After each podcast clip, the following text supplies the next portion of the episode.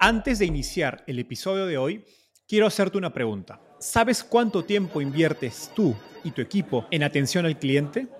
En el mundo de las startups, donde cada segundo cuenta y cada cliente es importante, Zendesk se convierte en tu aliado perfecto. Es como tener un equipo de superhéroes de atención al cliente a tu disposición. Zendesk es una plataforma omnicanal que integrará todos tus canales de comunicación como WhatsApp, email y redes sociales en un solo lugar. Gestiona tickets, ofrece una gran experiencia, aumenta tus ventas, pero sobre todo Construye relaciones cercanas con tus clientes gracias a Zendesk. Como beneficio exclusivo por ser parte de la comunidad startupeable, podrás probar el CRM de Zendesk completamente gratis por 6 meses. Y si decides continuar, tendrás 15% de descuento en tu primer año de contrato. Lo mejor de todo es que Zendesk escala de acuerdo a tus necesidades. Desde la oficina prestada donde empezaste hasta la compañía global que quieres construir. Compañías globales como Slack, Shopify y Airbnb confían en Zendesk para su atención al cliente. Ahorra tiempo, dinero y mantén felices a tus clientes. Encuentre el link con la prueba gratuita en la descripción de este episodio. Gracias al éxito de startups como Nubank, Bitso, Rappi y Cornershop, entre otras, hoy emprender en tecnología en Latinoamérica es cada vez más atractivo y más gente quiere hacerlo. Pero, aunque ahora existan más recursos de apoyo a emprendedores, la verdad es que emprender sigue siendo muy riesgoso especialmente para los jóvenes. Dejar nuestro trabajo estable, el miedo a fallar o no sentirnos preparados son pensamientos que nos frenan a tomar la decisión de emprender. El invitado de hoy, Ian Lee, se atrevió a emprender a los 18 años y fundar Examedi, una plataforma que te permite pedir exámenes médicos a domicilio de los laboratorios clínicos registrados. A la fecha, Examedi opera en Santiago de Chile y Ciudad de México y ha levantado más de 3 millones de dólares de fondos de Venture Capital internacionales como ABC, Quiet Capital y Goodwater Capital. Ian nos contó cómo nació su interés por la tecnología desde adolescente, cómo valió el riesgo de emprender a tan corta edad y cómo se ha convertido en una máquina de aprender para enfrentar los retos propios de la inexperiencia. Además, nos contó las diferencias de su experiencia pasando por Platanus Ventures versus Y Combinator y cómo sacarle mejor provecho a un programa de aceleración.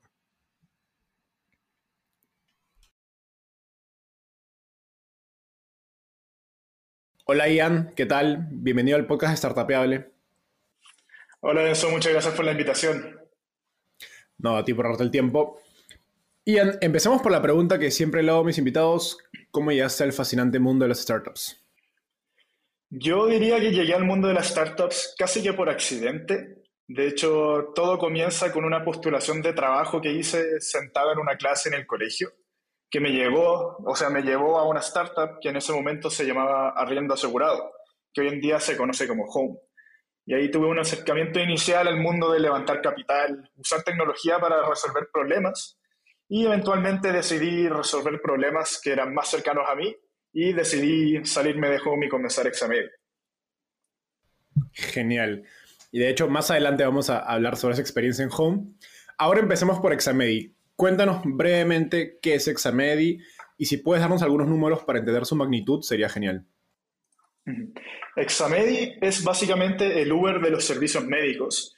Eh, básicamente nos interesa eficientar los que son los, procesos logísticos a través de la tecnología.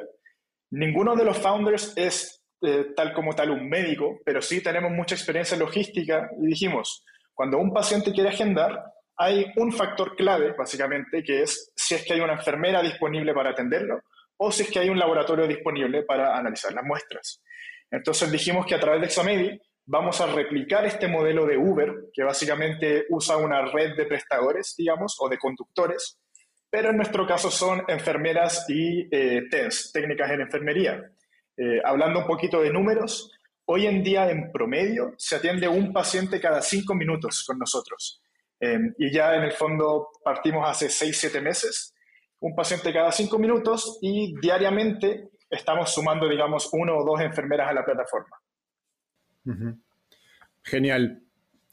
Ahora, como nos explicabas, si bien ustedes no hacen la entrega de restaurantes o de supermercados, sí hacen logística de exámenes médicos y probablemente, me imagino que a medida que crezca van a expandir su oferta hacia otros productos de salud.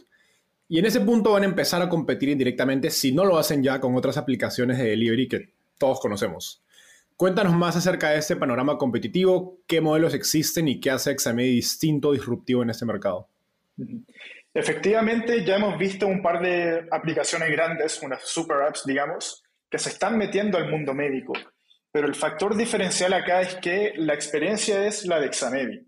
Por decirte algo, hay una aplicación que vende también exámenes médicos, pero lo que hacen ellos es básicamente derivar la venta. O sea que la enfermera que atiende al paciente es de otro laboratorio o de otro eh, servicio, digamos. En Examedi el factor clave es que todas las enfermeras tienen el proceso de capacitación de Examedi y que por ende la experiencia del usuario es mucho, mucho mejor. De hecho, de los últimos 6.000 reviews que tenemos, el promedio es 9,7.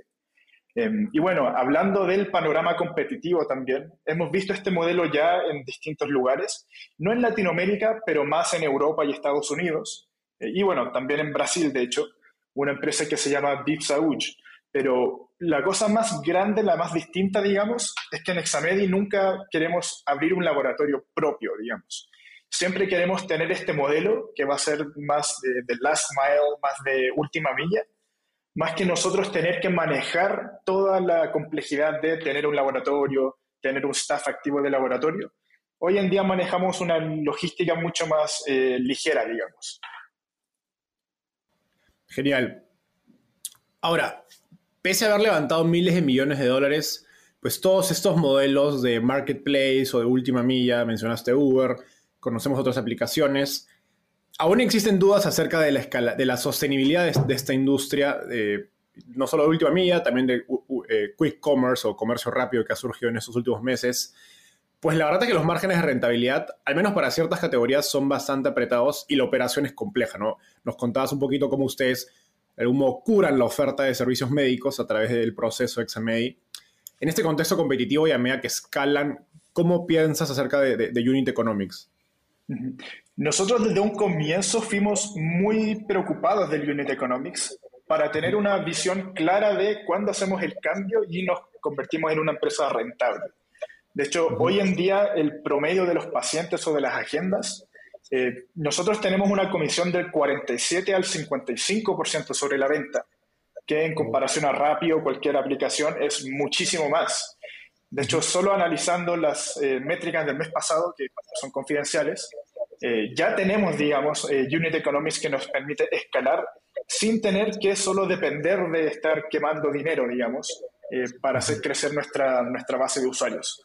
Hoy en día los unit economics se ven bastante buenos y también tiene que ver con la dinámica del mundo de la salud, donde se negocia mucho por volumen, la mayor cantidad de pacientes te trae un descuento mucho más grande Digamos, hoy en día partimos con un proveedor que nos daba una comisión de 20% y ese mismo proveedor hoy en día nos da 50%, simplemente por, por el volumen que les estamos mandando. Entonces, en el mundo médico, a diferencia del de, eh, el mundo de los restaurantes, digamos, hay mucha flexibilidad dentro de lo que es eh, el esquema de precios. Interesante. Y de, de hecho, hacia ahí va mi siguiente pregunta, que es que en una entrevista anterior explicabas que la visión de Examedi es ser una super app médica o de servicios de salud donde integren varios servicios, además de exámenes, teleconsultas, farmacia, etc. Pero entiendo a la vez que la, industria de salud, como explicabas, tiene márgenes bastante altos por naturaleza, a diferencia de quizás restaurantes o, supermercados. Cuéntanos más acerca de, de, esta visión y cuál es la lógica detrás de ir por un modelo de marketplace en lugar de operar directamente tú exámenes, farmacia, etcétera. Bueno, nosotros eh, partimos con la visión de solo tener exámenes, pero rápidamente nos dimos cuenta que los mismos pacientes que ya tenían los resultados a través de nosotros nos pedían ayuda y nos decían, no sé qué significa esto, quiero que un médico me dé un diagnóstico. De hecho, hoy en día ya estamos piloteando un servicio de diagnóstico post-examen, eh, lanzado esta misma semana, de hecho, para poder ofrecer un servicio mucho más completo y bueno, entre esto nos dimos cuenta en el fondo que si es que ya tenemos al paciente dentro del ecosistema de Examedil, ¿por qué no le podemos ofrecer un servicio más completo que involucra la venta de los medicamentos, la consulta con el mismo médico, dentro de la plataforma poder tener un historial que literalmente te diga, tú hablaste con este médico, después te hiciste estos exámenes con este resultado y te compraste este medicamento. Y en el fondo es una visión que nos hizo mucho sentido porque simplemente va de la mano con lo que es el, el viaje de un paciente, ¿no es cierto? Que es hablar con un médico, hacerse exámenes y comprar medicamentos. Entonces, por ahí va un poco la visión y de tema, en temas de ser marketplace versus eh, nosotros proveer, digamos, los productos directamente, pensamos que es mucho más escalable partir con la estructura de marketplace, ya que no, no depende de la capacidad de Examedi, digamos, de realizar despacho de medicamentos o de tener un staff de médicos disponibles en la plataforma. Pero sí, si es que me preguntas hoy en día, de acá a cinco años la visión de Examedi es tener absolutamente toda la logística adentro de Examedi, digamos, donde nosotros hacemos la venta de los medicamentos, nosotros tenemos un staff de médicos listos para nuestros pacientes. Genial, buenísimo. No, me, hace mucho sentido. Y mm, la verdad es que me sorprende la claridad con la que explicas todos estos temas, dado, dado tu edad. Y de hecho ese es el, siguiente tema que me interesa profundizar. A ver, ah, fundaste Examedia a los 18, hoy tienes 20 años, si no me equivoco. A tu edad, te confieso, yo solo pensaba en videojuegos y fútbol o algo más. Em, y al inicio de la entrevista te preguntaba cómo llegaste al mundo de las startups y ahora quiero hacer doble clic en, ese, en este proceso. Sé que empezaste muy, muy chico a programar y a los 17 o 18 te ofrecen ser el CTO de Home, como, donde nos contaste que habías llegado hace, al inicio, eh, que obviamente Home hoy es una de las startups chilenas más exitosas. Eh, cuéntanos paso a paso cómo nace tu interés por tecnología y cómo evoluciona hasta el punto en que pues, entras a Home y luego eventualmente te ofrecen la posición de CTO. Bueno, primero yo cuando chico también estaba obsesionado con los videojuegos. De hecho, los tres co-founders de Xanady nos conocimos en ese contexto, nos hicimos muy amigos jugando en un equipo de, esports, digamos. Y eh, entre eso dijimos, si ya estamos jugando 12, 14 horas al día, ¿por qué no investigamos cómo se pueden programar estos mismos juegos o cómo podemos crear algo en el mundo digital? Entonces, comencé a programar desde chico, creo que entre los 12 o 14 años, y entre todos los años del colegio yo me dedicaba a, en cada hora de almuerzo o en cada, cada hora de, tiempo libre, digamos, a programar. Yo llegaba a la casa, hacía tarea y programaba hasta las 2, 3 de la mañana todos los días. Y entre eso me empecé a meter a hacer proyectos freelance, eh, hacer proyectos chicos, herramientas para mí mismo. Y eh, básicamente abrí Facebook un día y encontré una postulación de ingeniero de software en una empresa que se llamaba Arriendo Asegurado. En ese entonces éramos siete personas. Me entrevistó Ben Jalabra, que hoy en día es un gran amigo, eh, CEO de Home, y el siguiente día me dijo que quedé en Home. Entonces así partí yendo del colegio después a la oficina eh, como primer trabajo de ingeniero de hecho, no tenía licencia de conducir, entonces mi mamá me tenía que dejar en la oficina y después me tenía que venir a buscar. Y eh, dentro de Home realmente yo, yo la pasé muy, muy bien. O sea, no, no se sentía como trabajo, sino que una oportunidad de aprender a programar lo que ya estaba haciendo, pero en tiempo real, digamos, en un proyecto real. Y por lo mismo yo era de esas personas que a las 3, 4 de la mañana seguía activo en Slack o seguía activo eh, trabajando y haciendo cambios en la página y mejoras. Y por eso, bueno, pasa año y medio y decido que toda esta energía que ya tengo en el fondo trabajando en Home, ¿por qué no trato yo de arriesgarme un poco más y dedicarlo a un proyecto mío? Entonces le ofrezco, o le digo en el fondo a Nico y Benja que me quiero salir de Home y ahí es donde me hacen esta, este tipo de contraoferta, digamos, de ser eh, de Home, o al menos que ese es el panorama que me tenían a mí. Em, pero bueno, en verdad tenía 18 años, eh, no necesariamente tenía que estar en una sola empresa, ¿no es cierto? Era el momento perfecto para arriesgarme un poco más y decidí salirme de Home. Y bueno, hoy en día con todo lo que aprendí en Home, que de hecho de Benja, por ejemplo, cosas del levantamiento de capital, eh, cómo moverse rápido, ser ágil dentro de la industria de las startups también, eh, estamos armando Examen. Genial, qué, increíble historia. Ahora, salirte de home, dejar la universidad, tengo entendido que tenías una beca, em, y empezar tu propia startup, pues con 18 años es bastante atrevido y arriesgado. Cuéntanos un poco tu, tu proceso de pensamiento acerca de, tomar esta decisión de, digamos, rechazar la oferta de CTO, que igual era una gran oportunidad, y optar por, por hacer tu, tu propio emprendimiento. ¿Y cómo le recomiendas a otras personas eh, o jóvenes en edad universitaria pensar acerca del riesgo de, emprender a una edad tan joven? Bueno, efectivamente yo en ese entonces tenía, digamos, dos decisiones o tres. Una era quedarme en home, la otra era que efectivamente tenía esta beca en una universidad que tiene una tasa de aceptación menos del 2%, entonces quedé como milagro y a los tres meses me salí. Em, y de hecho, yo la manera en la que me gusta pensarlo es que no soy muy arriesgado. Yo creo que el riesgo más grande sería haberme quedado en home, haberme quedado en la universidad. Porque si uno lo piensa, tengo, tenía 18 años. Entonces, si es que trabajo mucho, dos años, y no me va bien, simplemente voy a la universidad de nuevo y salgo y, y hago el curso de la vida natural, digamos. Em, pero para mí, en el fondo, fue, fue una decisión muy fácil de hecho, cuando me salí de la universidad, no teníamos inversionistas en Examedi, no teníamos nada muy armado, digamos. Pero yo siempre supe que a los 18, teniendo el apoyo de mis papás, digamos, un techo sobre mi, cabeza, em, era el mejor momento para tratar de hacer algo mío.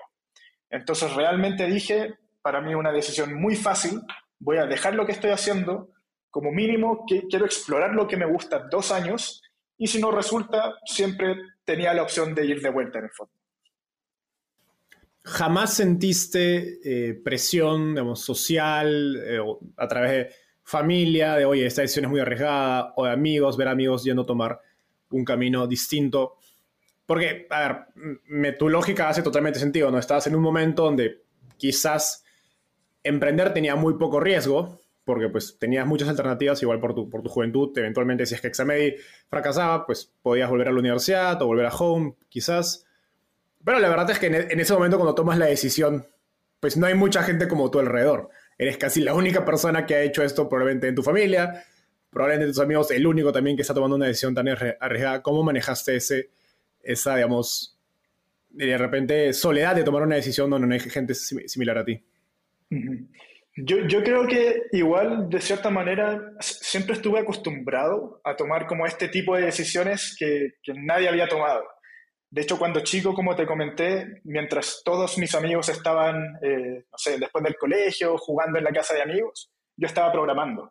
Entonces, desde chico, mi meta siempre era, cuando tenga la oportunidad o, o tenga este momento, digamos, yo sé que quiero dejar la universidad. De hecho, mi plan era nunca entrar a la universidad, pero por temas familiares lo mínimo era entrar y después salir. Eh, pero no entrar no, fue una opción.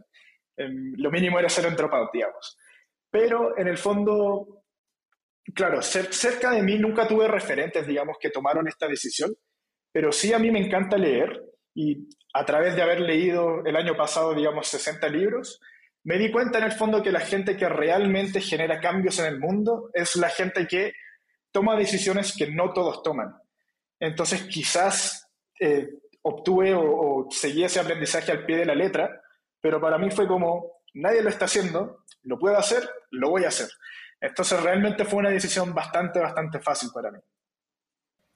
Qué increíble, no, me, me gusta, me gusta ese, ese framework y de hecho en mi caso personal fue muy similar con el hecho de hacer Venture Capital y salir de Perú y luego a México para venir a San Francisco, pues no había nadie en mi alrededor y de hecho nadie conocido sabía que, ni, que siquiera era Venture Capital.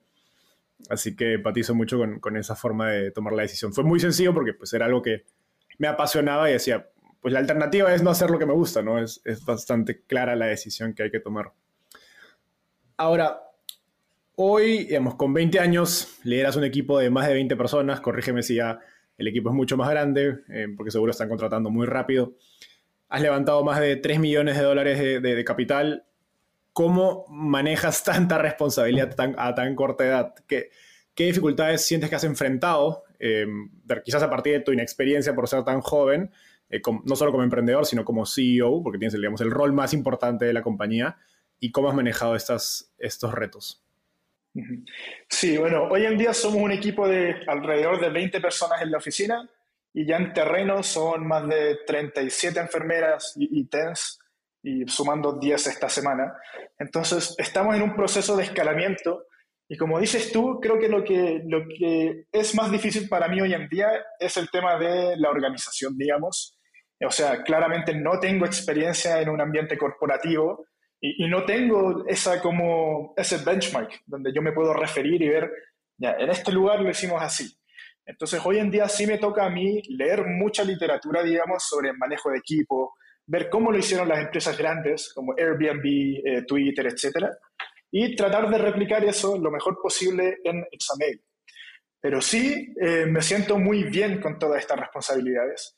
De, hecho, a mí me encanta como estar en un ambiente donde estoy incómodo, digamos, haciendo lo que hago. Me encanta el estar empujándome un poco más allá de lo que sería normal para alguien de 20 años.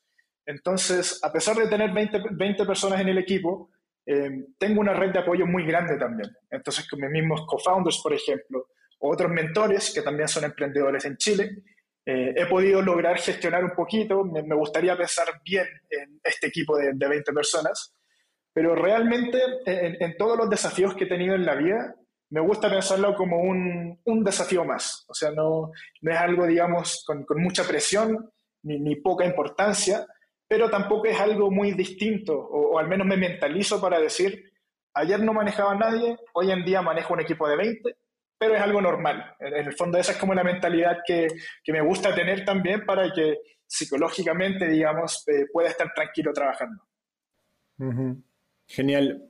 Y cuéntanos un poco más de tu proceso de preparación para eso, porque si, siento en la manera en que lo explicas, en que ya sabes qué retos van a venir más adelante y te preparas con antelación. Cuéntanos un poco más de este hábito, la lectura, que 60 libros al año es una locura, y increíble que lo tengas, y también hablaste del, tema de, digamos, de mentores. Cuéntanos un poco más, aparte de cómo te preparas, cómo te apoyas en otras personas, sean emprendedores, inversionistas, eh, amigos más, que veamos, tienen un poco más experiencia en el ecosistema startup. Sí, bueno, yo, lo principal es que, eh, y respondiendo un poco al revés la pregunta, yo siempre, siempre fui una persona que se apoyó mucho en otras personas. Eh, nunca fui y ojalá nunca sea tímido en hacer muchas preguntas, eh, pedirle la experiencia a otras personas, porque en el fondo tengo muy presente que es la única manera que yo tengo para anticiparme a los desafíos que, que van surgiendo con Examedia. Entonces, es lo mismo con la lectura. En el fondo, no me acuerdo si era una cita o lo leí por ahí, pero había leído una vez que eh, la lectura es la única manera de obtener experiencia de todas partes del mundo sentado en tu habitación. Entonces, por lo mismo, eh, a comienzos de año yo siempre me hago una lista de todos los libros que me quiero leer en el año y casi todos son de nuevo. Eh, la historia de creación de, Twitter, por ejemplo, que tuvo muchos problemas organizacionales.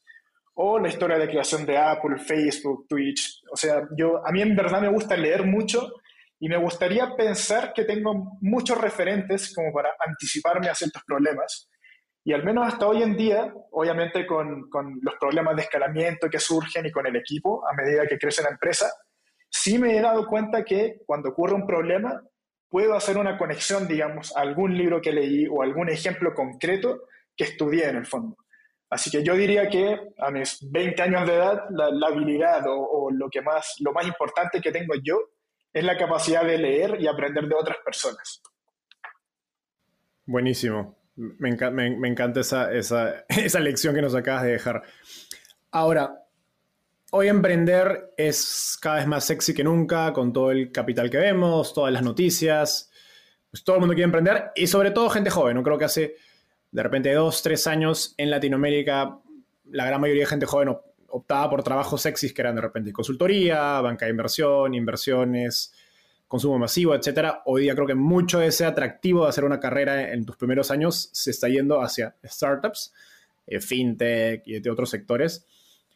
Y se, eh, cuéntanos en retrospectiva ¿qué, experiencias de vida crees que han sido clave para prepararte para este proceso de emprender.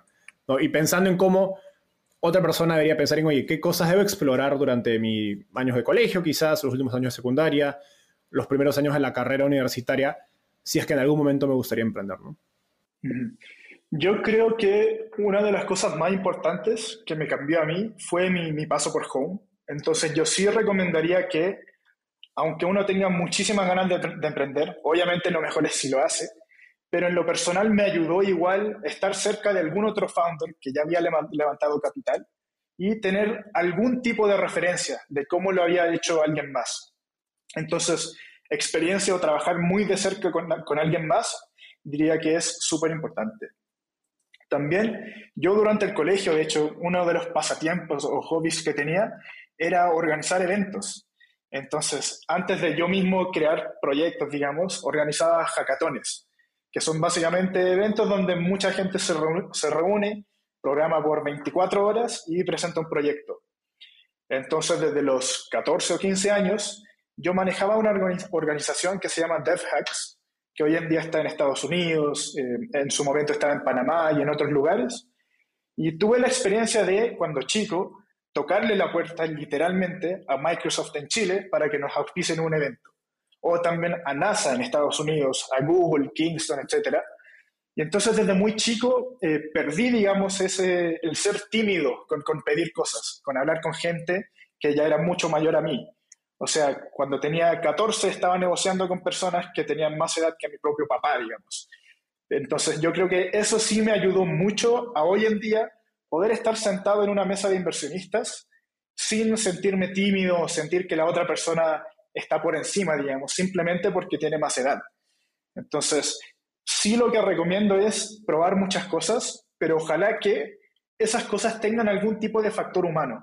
O sea, yo en Chile, organizando estos eventos, tuve que negociar con gente, eh, con auspiciadores, tuve que armar un equipo dentro de mi colegio para que me ayuden con la organización, Armé un equipo en Estados Unidos en Panamá también, para que también de nuevo puedan armar esta misma estructura, este mismo evento en sus propios países. Entonces sí, lo más importante diría que es involucrarse temprano, rápido, con mucha gente y saber en el fondo o aprender a tener esas habilidades más, más blandas. Genial. Pero me gustaría hacer un poco más de qué aprendiste en Home. Digamos, nos has explicado muy bien el lado humano, digamos, las habilidades blandas que deberías desarrollar en una etapa temprana si eventualmente te gustaría emprender. Pero en términos de habilidades técnicas, ¿qué cosas claves aprendiste durante esa experiencia en Home que crees que hoy te ayudan mucho en Examedi? Yo diría que lo principal fue ser agresivo, tener esta mentalidad de probar muy rápido, fallar rápido y iterar rápido. O sea, cuando yo entré a Home, no existía una página web donde, donde se podían ver propiedades, digamos. Y de hecho, entre el equipo de desarrollo, que ese entonces éramos dos o tres personas, eh, dijimos, hagámoslo en un fin de semana, fuera de horario laboral, para que el lunes lleguen los clientes y tengan algo que ver en el fondo. Y pasaron muchas cosas en el fondo de la misma manera que permitieron que Home, siendo una empresa que no tenía tecnología cuando yo entré, tenga muchísima tecnología hoy en día por detrás. O sea, literalmente salían productos nuevos internos, digamos, cada día dentro de Home. Y yo creo que eso permitió que eh, la misma empresa como tal pueda probar distintos modelos de negocios, pueda probar ideas muy, muy, muy rápido, validarlo muy rápido y no perder tiempo entre medio. Que claramente hoy en día en el mundo de las startups la pelea es de tiempo, quién puede adquirir la mayor cantidad de usuarios, mientras que también arman un, un modelo de negocio sustentable o sostenible, digamos. Entonces, creo que es lo, que aprendí, lo más importante que aprendí, que hoy en día en Exameni también probamos, es la capacidad de no tener miedo a fallar en algo, fallar en una, en una hipótesis, digamos, y simplemente hacer cosas, hacer cosas, probar cosas. Si no funciona, está bien, probamos la siguiente, y si algo funciona, acá de nuevo, es lo que eh, respeto más de Nico Ibeja, es si algo funciona, hacer double down, en el fondo, dedicarle muchos recursos a lo que está funcionando, ver cómo potenciarlo aún más. Pero en el fondo yo creo que Home, a diferencia de otras startups, tiene un proceso iterativo muy, muy, muy rápido que permitió que creciera a la velocidad que está creciendo. Genial. Y creo, creo que más que una habilidad técnica es una mentalidad de hacer las cosas. ¿no? El, creo que el, quizás el gran problema de por qué tenemos que ir a una startup para aprenderlo, para vivirlo, es que el sistema más tradicional de colegio y de educación tiene un paradigma totalmente diferente, donde piensas las cosas durante mucho tiempo, planeas un proyecto durante mucho tiempo y finalmente después de unas semanas, unos meses de preparar algo, lo ejecutas. En cambio, las startups es todo al revés, o, no al revés necesariamente, pero el tiempo de preparación es mucho más corto. Es, hagan, propongamos hipótesis mucho más rápido, validémoslas o investiguémoslas mucho más rápido y al siguiente día o el mismo día empecemos a, ejecutar, sea programando o sea vendiendo, dependiendo del tipo de experimento que se está haciendo. Y pasando a un tema eh, conectado a esto último que hemos hablado, eh, acerca de tu experiencia emprendiendo joven. Es el, lo que me gustaría conversar es acerca del valor de las aceleradoras en tu carrera. Digamos, ustedes pasaron por Platinum Ventures, luego Y Combinator, y creo que lo particular de las aceleradoras, más allá de darte capital, es que yo lo llamo son de algún modo un MBA sobre startups, ¿no? Son como, como un curso corto de tres meses o cuatro meses o seis, dependiendo del programa, donde en poco tiempo te enseñan todo lo que tienes que saber acerca de una startup, no solo conocimiento y, eh, digamos, en términos de tecnología, operaciones, finanzas, talento, etcétera, sino que te dan mentoría, te dan acompañamiento, seguimiento, una red de contactos, etcétera. Cuéntanos un poco tu experiencia en ambas aceleradoras, en qué se diferenciaron, eh, Platanus de Y Combinator, qué cosas crees que cada programa tiene único y qué cosas crees que son similares. Sí, bueno, efectivamente yo, yo comparto con esta visión de que las aceleradoras son MBAs, también porque yo y mi cofundador no fuimos a la universidad tampoco, o sea, no la terminamos. Entonces no tenemos ni siquiera esa parte de la educación hecha, digamos. Entonces, lo que sí creo es que la aceleradora, como dijiste tú, nos enseñó mucho y a cada startup le enseña mucho a través de la experiencia. O sea, por ejemplo, en Y Combinator, cuando estaba preparando el pitch para inversionistas, una de las personas que me ayudó fue Gustav Allersen, que fue la persona encargada de crecimiento en Airbnb. Y fuera de, de Y Combinator, primero, no hubiese sabido quién es esa persona. Y segundo, no hubiese tenido manera de que esa persona me dedique 30 minutos y me vaya criticando el pitch y mejorando el pitch para que nos vaya bien. Y en el fondo creo que el valor clave de las aceleradoras, más allá del capital, que de hecho eh, nosotros tuvimos empresas que, eh, o batchmates, que tenían empresas ya en etapa serie A, serie B, y también en etapa idea. Y todas entran, entran a este programa valorizadas exactamente igual, porque ignoran, digamos, ese capital y ven más allá de eso. Ven eh, la red que te provee eh, porque Y Combinator y Plátanos es una red que una vez que entras, estás ahí de por vida. Entonces, el primero o segundo emprendimiento sí es con la misma red de apoyo eh, dentro, de, dentro de, este ecosistema de startups.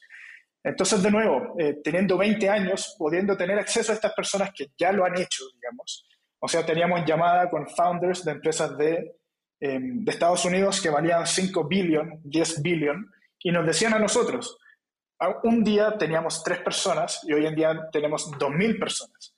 Entonces, de nuevo, va, de vuelta esta idea de poder aprender de, estas de otras personas y en particular las aceleradoras nos permiten acceder a esas personas.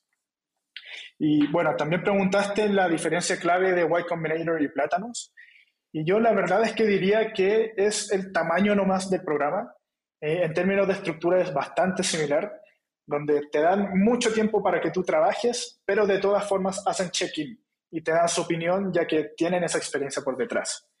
En el caso de Platanus, eh, nosotros éramos cuatro empresas en la generación, entonces claramente el trato era mucho más personal. Uno podía hablar con los advisors del programa mucho más directamente y te ayudaban más activamente, mientras que en Y Combinator, primero era todo remoto y segundo éramos cerca de 400 empresas. Entonces, claramente no te ayudaban primero si es que tú no los buscabas a ellos. Em, que puede ser bueno y malo dependiendo de la etapa en la que estás o eh, qué tan hands-on quieres que sea el programa. Pero sí, como tal, yo diría que fue el tamaño y el nivel de personalidad em, que, ofrecen los distintos programas. Eh, ahora, yo diría que si es que hay una startup en Chile, es muy natural y recomiendo mucho pasar por Plátanos y después por Y Combinator, porque Plátanos te da una red dentro de Chile y dentro de también a nivel latinoamericano, digamos, que quizás Y Combinator no te da tan eh, a nivel personal, ¿no es cierto? Yo creo que la relación que tengo con otros founders del ecosistema de Plátanos es mucho más cercana que la que tengo con founders de Y Combinator. También simplemente, de nuevo, por por el hecho de que son muchas más personas, se pierde un poquito el factor de, la cercanía, digamos. Qué, interesante este último punto. ¿Crees que la red de contactos más local a nivel de Chile, a nivel de Latinoamérica de Plátanos, ha sido clave en tu negocio? Porque me imagino que si tú alzas las manos y dices, oye, necesito presentaciones con laboratorios, obviamente, laboratorios en Chile, obviamente, Web Combinator nadie conoce un laboratorio en Chile. Quizás Plátanos sí. Cuéntanos un poco esa, esa dinámica, como si diferencias más a nivel de red de contactos local. Efectivamente, eh, yo creo que sí hay una diferencia. O sea, claramente una startup, siempre me gusta pensar que sin la red de contactos igual se puede hacer, pero en nuestra experiencia, claro, o sea, en Plata nos preguntamos, ¿alguien conoce a alguien en esta clínica o en este hospital? Y casi siempre aparece una persona, o sea, mi tío o el amigo de mi tío, en el fondo hay una red ya semi-armada a nivel nacional donde Plátanos realmente sí aporta valor. Y como dijiste tú, Y Combinator, siendo o teniendo un enfoque un poco más global, diría que uno puede sacar muchos contactos en muchos países distintos, pero no tan personales o no tan cercanos a los contactos en Chile. O sea, por ejemplo, nosotros llegamos a un laboratorio porque el tío de un founder de Plátanos era dueño del laboratorio, por ejemplo. O, eh, y bueno, nos pasó muchas veces en el fondo que era como dos escalones y llegábamos a gente con la que necesitábamos hablar nosotros. Y claramente Y Combinator ayuda más en el sentido de inversionistas, por ejemplo, eh, en el sentido de estrategia. O sea, si es que yo quiero hablar con el jefe de expansiones de alguna empresa que pasó por Y Combinator, hoy en día puedo mandar un mensaje y probablemente puedo tener una reunión con él. Pero va a ser una reunión de 30 minutos donde me da su opinión y se acaba. En el fondo yo creo que esas son las diferencias claves de ambos programas. Buenísimo. Tengo la impresión de que los programas de aceleración son mucho más efectivos para emprendedores primerizos o first-time founders, como se dice en inglés. ¿Crees que a lo mejor por tu juventud puedes sacarle más, más provecho, provecho al programa en comparación a otros founders? Sí, de hecho yo también comparto esa visión y eh, siempre tengo la postura de que me gusta ser eh, ingenuo, digamos, en el sentido de que yo llego a algún lugar y me gusta pretender o, mostrar que no sé nada. Y así en el fondo estoy muy abierto a que la gente me enseñe cosas, a que me diga su experiencia y me dé sus tips.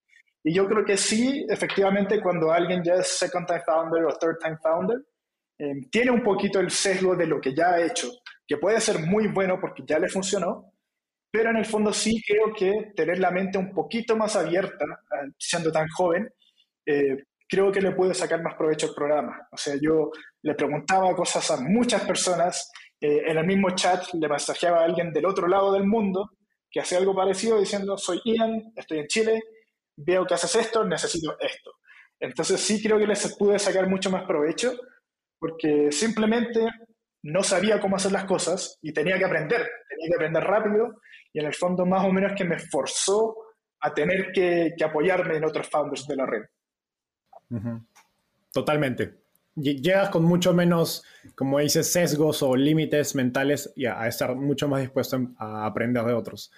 Y creo que eso hace que tu, que tu veamos, experiencia programa haya sido mucho más fructífera. Ya para cerrar el tema de las aceleradoras, en retrospectiva y si fueras a emprender de nuevo, ¿cómo le recomendarías a otros founders pensar acerca de ir a una aceleradora o no? ¿A quién se lo sugerirías, a quién no? Yo realmente se lo sugeriría a todos los founders, pero con una condición, que es algo que, que comparto mucho con la filosofía de Platanus Ventures, que es que los founders sean técnicos. ¿Por qué? Porque en el fondo, tanto como Y Combinator como Platanus, durante el programa te van a pedir avances a, a pasos brutales. O sea, el crecimiento realmente tiene que ser muy rápido en Examedi, por ejemplo, crecemos hasta hoy en día más de 100% en promedio todos los meses. Y para poder lograr eso, en el fondo, necesitas a alguien en el, equipo que pueda liderar los cambios tecnológicos, que pueda hacer que los cambios sean escalables, digamos, a medida que vaya creciendo la empresa. Entonces, tiendo a pensar que si es que entra un equipo no técnico a una aceleradora, no le van a poder sacar el provecho a la velocidad que te exigen o también todos los tips que te dan. O sea, todos los founders con los que he hablado son o técnicos o son de un equipo muy técnico en el fondo. Entonces, en ese sentido, se lo recomiendo a todos los founders que sí son técnicos, porque te ponen esa visión un poco más de negocio y te aceleran un poquito, te ponen esa presión eh, que necesitas para estar en esta velocidad startup. Qué interesante, no, no había escuchado una, una opinión similar antes, y, pero hace mucho sentido. De nada sirve el programa y la velocidad y, digamos, presión si es que eventualmente no puedes salir de la reunión y empezar a programar tú mismo o alguien de tu equipo muy cercano.